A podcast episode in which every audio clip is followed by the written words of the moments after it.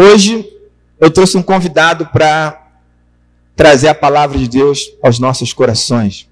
Queria chamar aqui nosso irmão, bacharel, quase pastor, Mateus da Silva Fernandes. Esteve com a gente no seminário e aceitou o nosso convite para estar aqui trazendo a palavra do Senhor.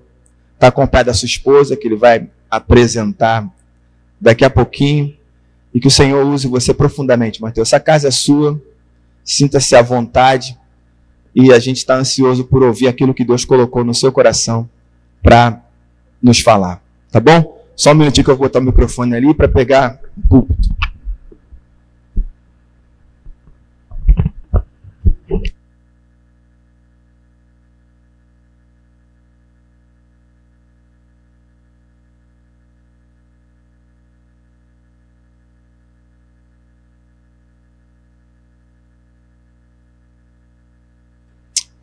Queridos, graça e paz, boa noite. É um prazer estar aqui com vocês, você que nos acompanha por meio das redes sociais também. Deus te abençoe. Estou muito feliz, me sinto honrado aqui com o convite do meu ex-professor, meu ex-orientador né, no período de seminário.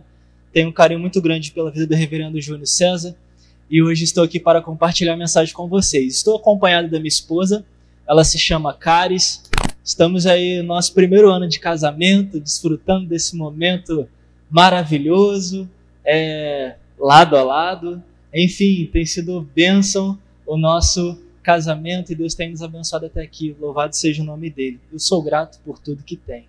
Louvado seja o Senhor. Eu convido você então para esta noite a gente refletir um pouquinho sobre o texto do Salmo de número 128. O Salmo de número 128.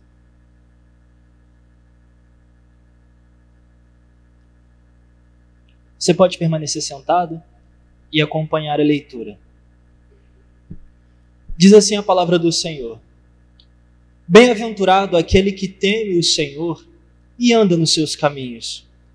Você comerá o fruto do seu trabalho, será feliz e tudo irá bem com você. Sua esposa, no interior da sua casa, será como a videira frutífera. Seus filhos serão como rebentos da oliveira ao redor da tua mesa. Eis que como será abençoado o homem que teme ao Senhor.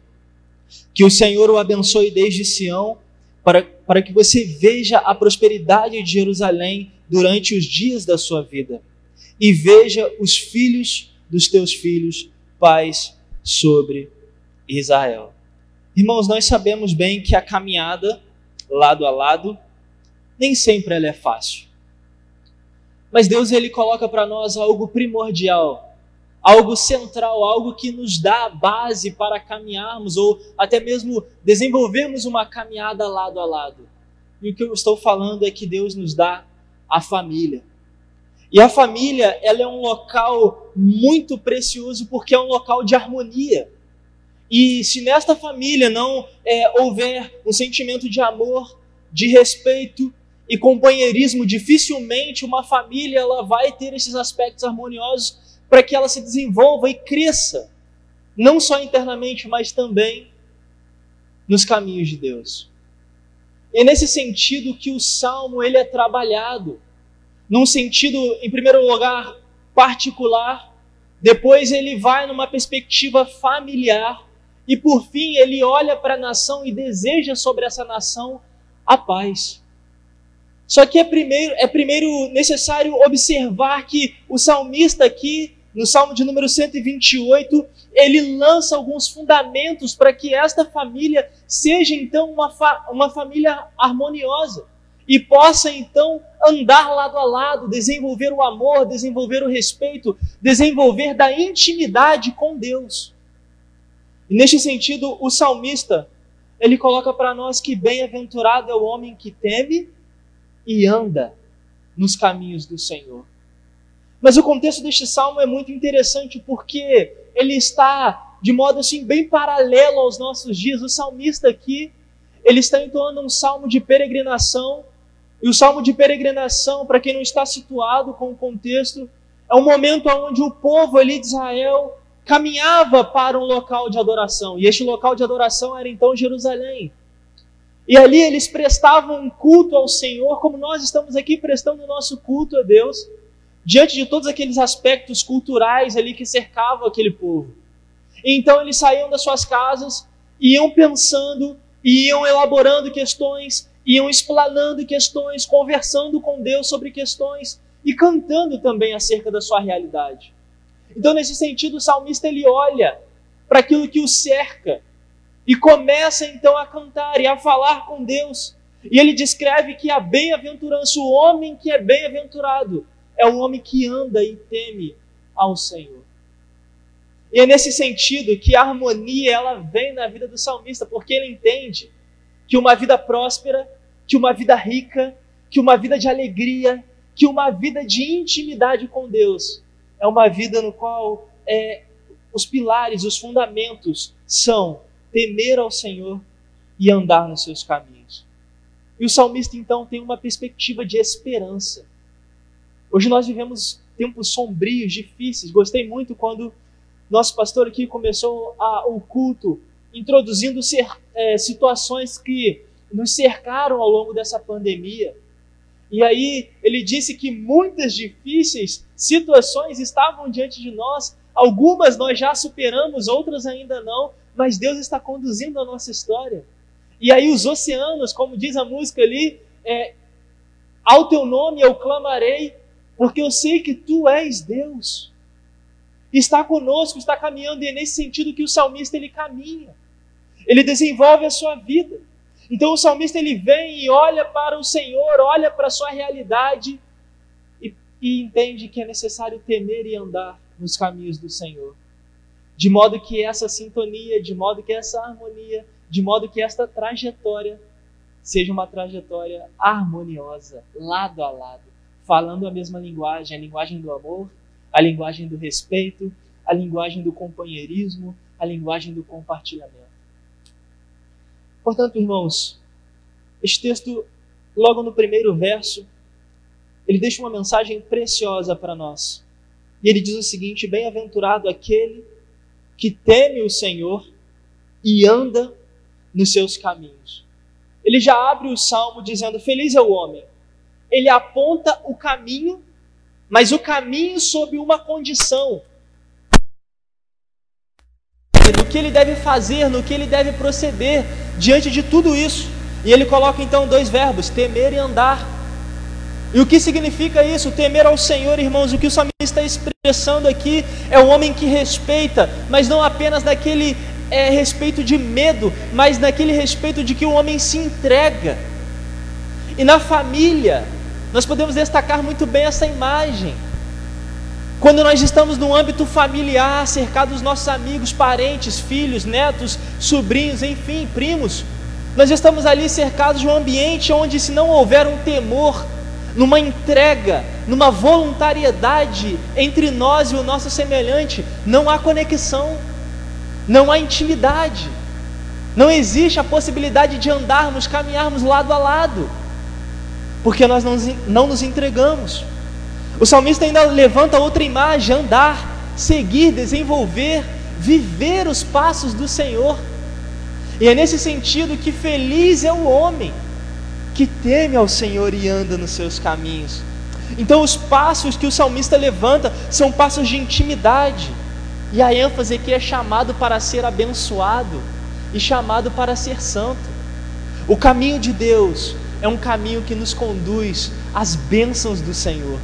E não apenas a isso, mas, a, mas nos conduz também à santidade, que Deus é santo e exige de nós que também nós sejamos santos. Irmãos, a mensagem desperta para nós ainda uma progressão no segundo verso que diz: Você comerá do fruto do seu trabalho, você será feliz e tudo te irá bem.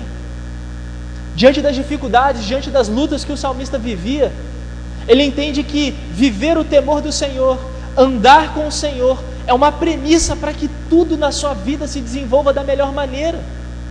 E é nesse sentido que o salmista desfruta das bênçãos, é feliz e tudo vai bem com ele. Diante de todo esse cenário, diante de todo esse contexto, Qual é a aplicação que fica para nós nesta primeira sessão? Eu quero te convidar hoje, irmãos, a se entregar totalmente à vontade do Senhor e andar nos caminhos de Deus.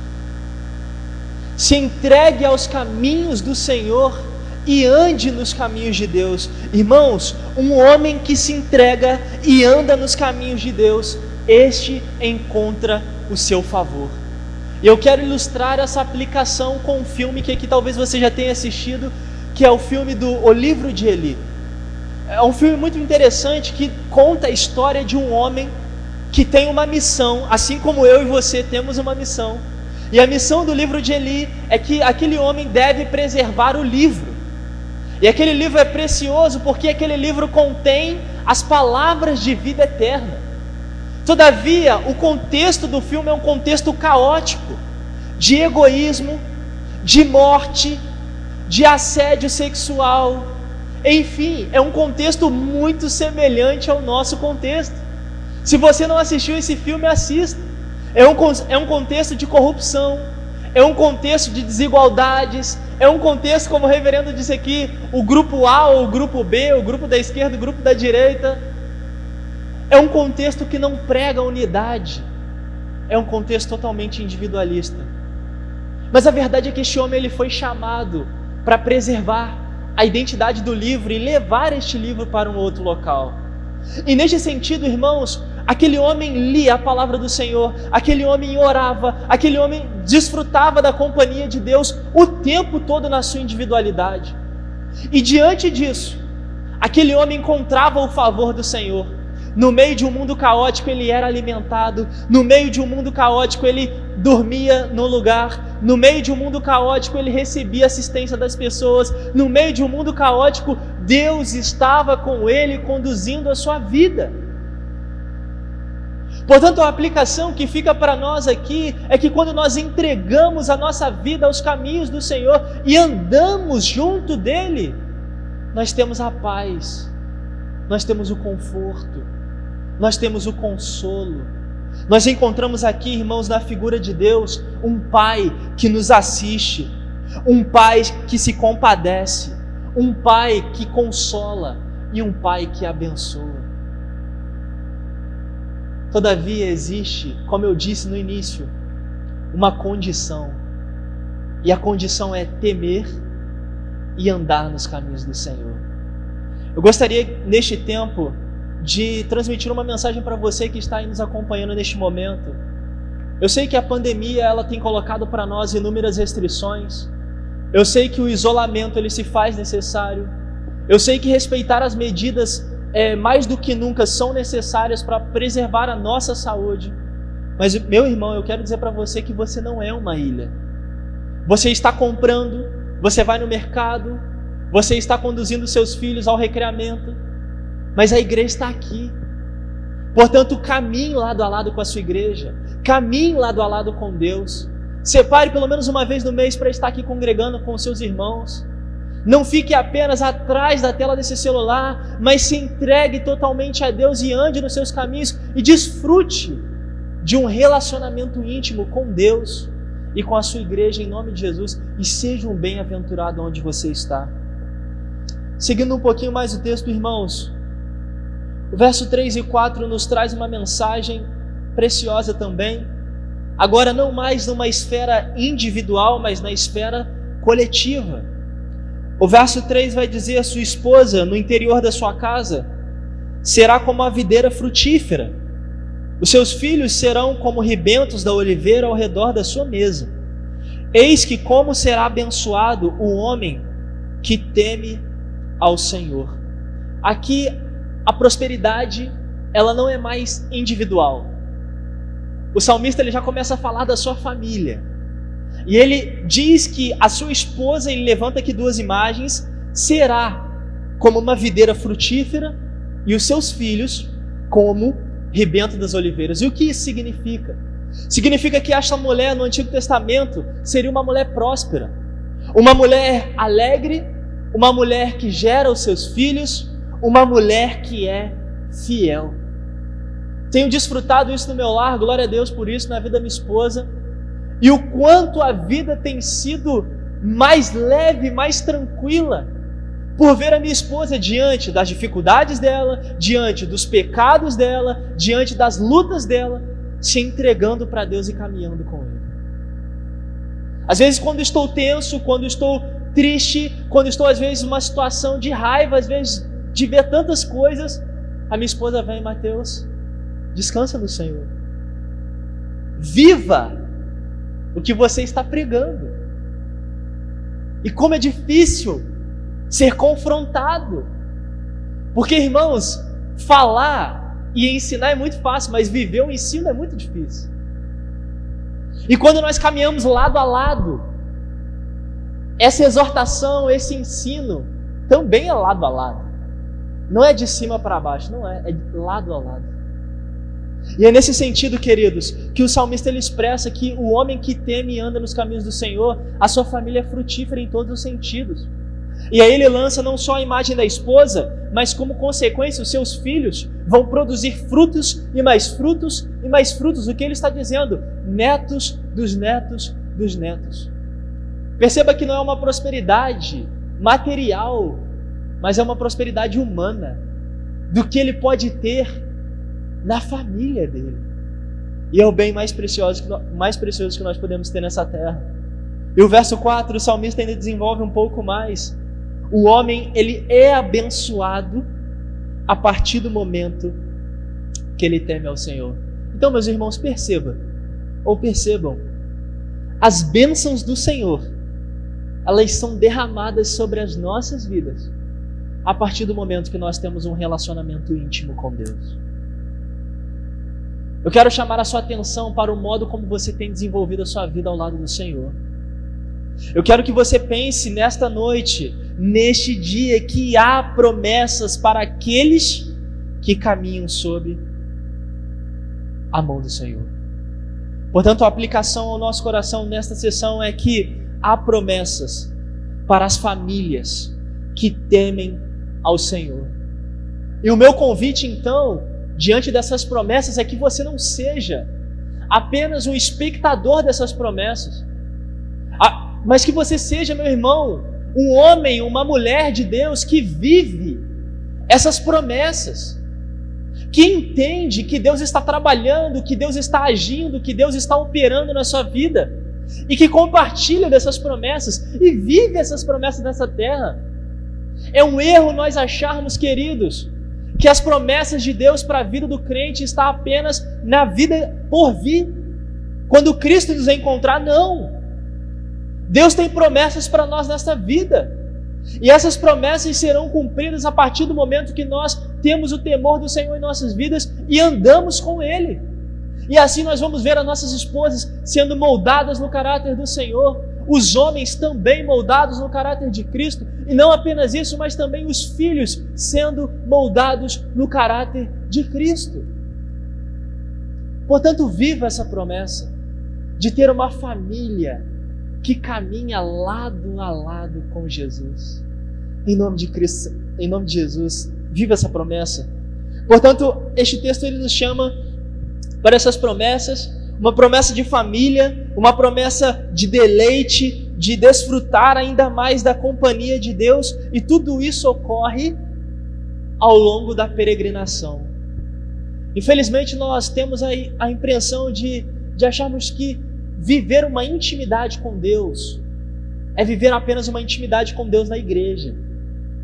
E aí nós não cuidamos da nossa família ao longo da semana, nós não investimos tempo de oração, nós não investimos tempo com a palavra do Senhor, nós não investimos tempo no diálogo, em falar e também ouvir. E nós achamos que o pastor é aquele superman que vai chegar aqui na igreja no domingo e vai orientar o adolescente, e vai orientar o jovem, e vai orientar a senhora, e vai orientar o Senhor, e tudo vai sair resolvido. Mas não. Não é esse sentido. Lembra, este texto é um texto de peregrinação. E quando a peregrinação acontecia na vida do povo rumo a Jerusalém, a família estava caminhando rumo a Jerusalém.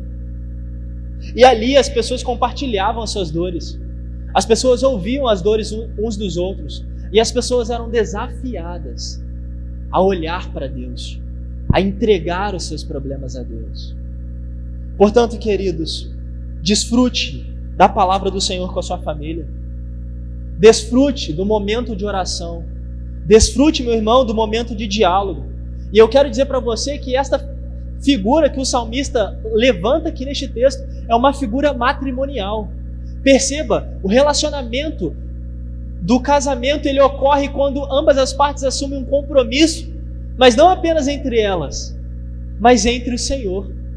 E deste modo, o salmista está aqui com a sua família, assumindo um compromisso de aliança com Deus e desenvolvendo a sua casa. E este mesmo princípio, irmãos, acontece conosco, que é a igreja, porque Cristo assume um casamento conosco e nós temos como obrigação responder a esta aliança. E como nós respondemos a esta aliança? Respondemos a esta aliança temendo e andando nos seus caminhos, obedecendo ao Senhor, de modo que a igreja, ela passa então a ser luz para as nações, ela passa a ser boca de Deus nessa terra, ela passa a ser um elo de lado a lado com as pessoas que ainda não entenderam essa mensagem.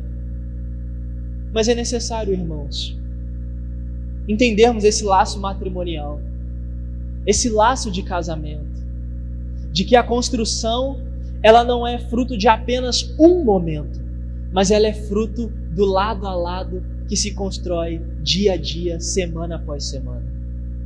Portanto, eu quero chamar você a viver essas promessas de modo individual, de modo também coletivo e também de modo na igreja. A igreja é um lugar de Deus. A igreja é o local onde as famílias se encontram para louvar ao Senhor, mas saem daqui com um propósito que é anunciar os feitos do Senhor. Queridos, caminhando um pouco mais, o salmista ele vai progredindo na sua mensagem. E o verso 5 e 6, o salmista diz o seguinte: Que o Senhor o abençoe desde Sião, para que veja a prosperidade de Jerusalém durante os dias da sua vida e veja os filhos do seu, dos teus filhos, paz sobre Israel. O que o salmista espera ou deseja não é apenas uma prosperidade individual, não é apenas uma prosperidade familiar, mas é uma prosperidade nacional. Perceba que ele diz: paz sobre Israel. É como se nós pensássemos na nossa família. Bom, eu pretendo, eu quero, eu desejo ser bem-aventurado. Desejo também que a minha família seja bem-aventurada. E não apenas isso, eu desejo também que o meu país, que a minha nação seja bem-aventurada. Você crê nisso? Você deseja isso para você, para sua nação e para sua casa? Amém? Louvado seja o Senhor. É nesse sentido que o salmista está falando aqui. Então ele tem como foco essa prosperidade. Mas o foco dele vem como uma cadeia, ele, de fato, crescendo, progredindo. Começa nele família e nação. E neste sentido, ele está ansioso, ele espera nessa peregrinação um ensino que vá ao encontro da nação, de modo que essa nação também venha temer e andar nos caminhos do Senhor. Portanto, irmãos, entenda como é precioso o seu desenvolvimento pessoal, o desenvolvimento da sua família, para que isso resulte na nação. Que este lado a lado que vocês estão trabalhando aqui nesta série de mensagens, em tudo que o Reverendo Júnior, junto com o seu conselho, tem pensado e refletido sobre a igreja, que isso não fique apenas aqui, mas que isso resulte na nação, nos seus vizinhos, nos seus amigos, para que esta nação seja bem-aventurada em nome de Jesus e a aplicação deste verso é que nós devemos viver esta prosperidade durante a nossa vida. O desejo do salmista aqui é que o Senhor abençoe desde Sião até Jerusalém durante os dias da sua vida. Portanto, eu espero, eu desejo um Rio de Janeiro menos desigual, uma sociedade mais fraterna. Eu sei que isso é difícil, porque o pecado está impregnado mas eu não tenho que abaixar a guarda diante disso. Eu tenho que andar e temer ao Senhor o tempo todo e fazer com que a minha família também permaneça nesse caminho de Deus, de modo que os meus amigos permaneçam neste caminho, e assim eles vão influenciando outros, outros, outros, até chegar numa instância maior. Portanto, viva, não desista dos seus sonhos nesse sentido, queridos.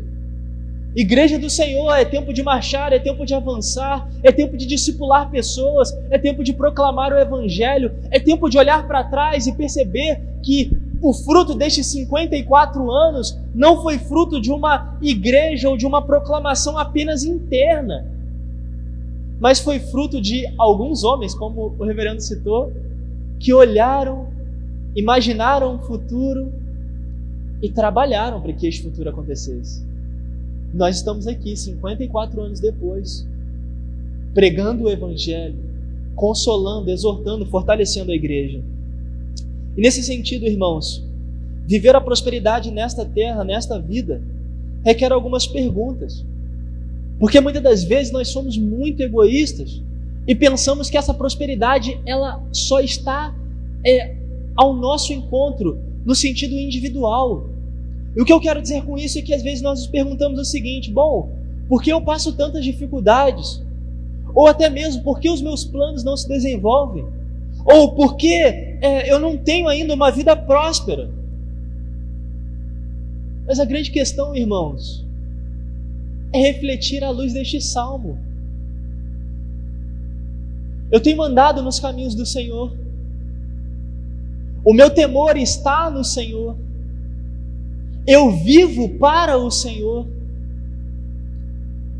A grande questão é: estou nos caminhos do Senhor? Eu tenho desfrutado de um casamento fiel com Deus? Irmãos, é necessário pensarmos sobre isso.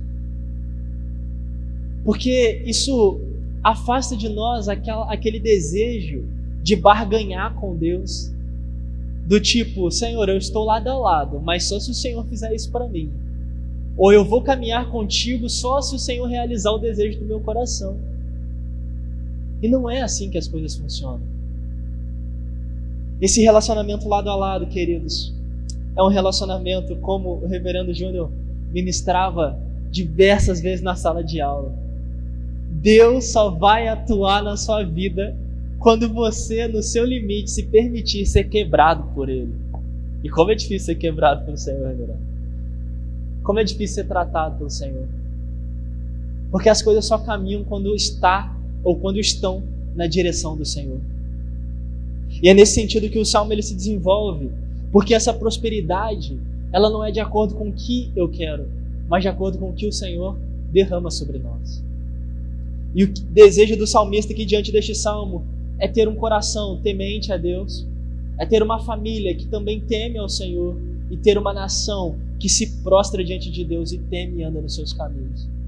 Com base nesse salmo, é muito fácil agora olhar para o cenário brasileiro e perceber o porquê tantas desigualdades, porquê tanta miséria, porquê tanta tristeza, porquê tanto roubo, porquê tanta corrupção. É porque muitas famílias brasileiras não andam e não temem ao Senhor como deveriam. E a prosperidade para alcançar a vida do povo só existe um caminho: andar e temer ao Senhor. Queridos, concluindo a mensagem desta noite, eu gostaria de retomar a introdução e dizer que nós somos a família de Deus. E caminhar lado a lado com o Senhor é estarmos abertos a transformações é abrirmos mão do nosso ego para que sejamos transformados pela palavra do Senhor. Portanto, hoje, nesses 54 anos de Coelho Neto, eu quero fazer um convite à igreja, e este convite é andar e temer ao Senhor Todo-Poderoso. É entregar as nossas vidas ao Senhor, de modo que Ele venha nos transformar nos dar uma nova realidade e colocar em nós uma prosperidade que venha a ser, que seja abundante para as outras pessoas. Que em nome de Jesus a sua família seja bem-aventurada. Que em nome de Jesus você seja um homem, uma mulher bem-aventurada. E que Deus te conduza nessa peregrinação, porque Jesus retornará. E um dia todo este mal, toda essa dor, toda essa tristeza será encerrada para a honra e glória do nome dele. Eu agradeço aqui a oportunidade, Deus abençoe a vida de vocês. Foi um prazer e espero que a palavra do Senhor tenha impactado seu coração nessa noite. Em nome de Jesus.